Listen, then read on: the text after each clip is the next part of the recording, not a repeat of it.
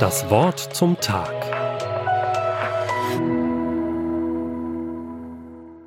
Ich hatte es eigentlich gar nicht gewollt.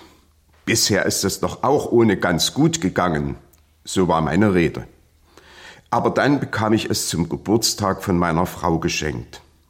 Seitdem nutze ich es regelmäßig und mit Erfolg. Wovon rede ich? Ich rede von meinem Navigationsgerät, meinem Navi. Seit 20 Jahren leistet es mir gute Dienste. Als ich noch abends häufig unterwegs war und mich in fremden Städten und Dörfern zurechtfinden musste, habe ich es besonders schätzen gelernt. Nur zwei bis dreimal hat es mich nicht richtig geleitet. Aber was ist das schon in 20 Jahren? In manchen Situationen habe ich mir so ein Navi für meinen Lebensweg gewünscht. Besonders dann, wenn es unübersichtlich wurde und schwierige Entscheidungen anstanden. Vermutlich bin ich mit diesem Wunsch nicht allein. Der heutige Vers aus der Herrnhuter Losung lautet, Ich will dich mit meinen Augen leiten, sagt Gott. Ein göttliches Navi sozusagen. Gott hat den Beter des 32. Psalms, dem König David, dieses Angebot gemacht. Er war mit seiner Sünde zu Gott gekommen und hatte Vergebung erfahren. Sünde, das meint ja nicht irgendwelche moralischen Vergehen, bei Sünde geht es um Zielverfehlung. Das Ziel verfehlen, das Gott für jeden Menschen hat, das ewige Leben.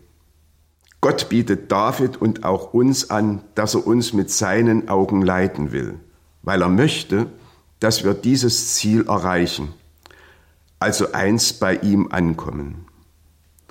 Es ist mit diesem Angebot Gottes wie mit dem Navi. Ich kann es nutzen oder auch nicht. Ich kann mich nach den Angaben richten oder meinen, ich weiß es besser und eigene Wege gehen. Ein Navi drängt seine Angaben zum Weg genauso wenig auf, wie Gott uns sein Wort und seinen Willen aufdrängt. Aber wer ans Ziehen will, der tut gut daran, den Angaben des Navis und dem Wort Gottes zu folgen.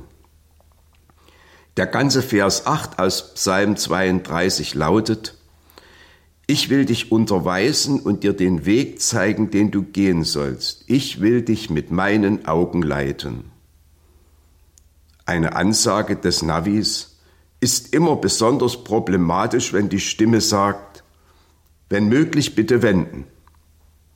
Und diese Ansage kommt immer dann, wenn ich mich nicht habe leiten lassen, sondern gemeint, den besseren Weg zu kennen oder wenn ich aus anderen Gründen die Stimme einfach ignoriert habe.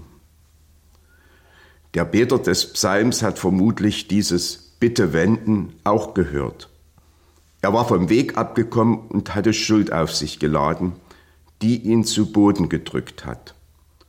Nun ist er umgekehrt, hat Vergebung erfahren und konnte seinen Weg fröhlich fortsetzen. So bekennt er es in seinem Gebet. Es lohnt sich, den Psalm 32 im Zusammenhang zu lesen und dem Angebot der göttlichen Navigation zu vertrauen. Das Wort zum Tag. Auch als Podcast auf erfplus.de. ERF Plus. Tut einfach gut.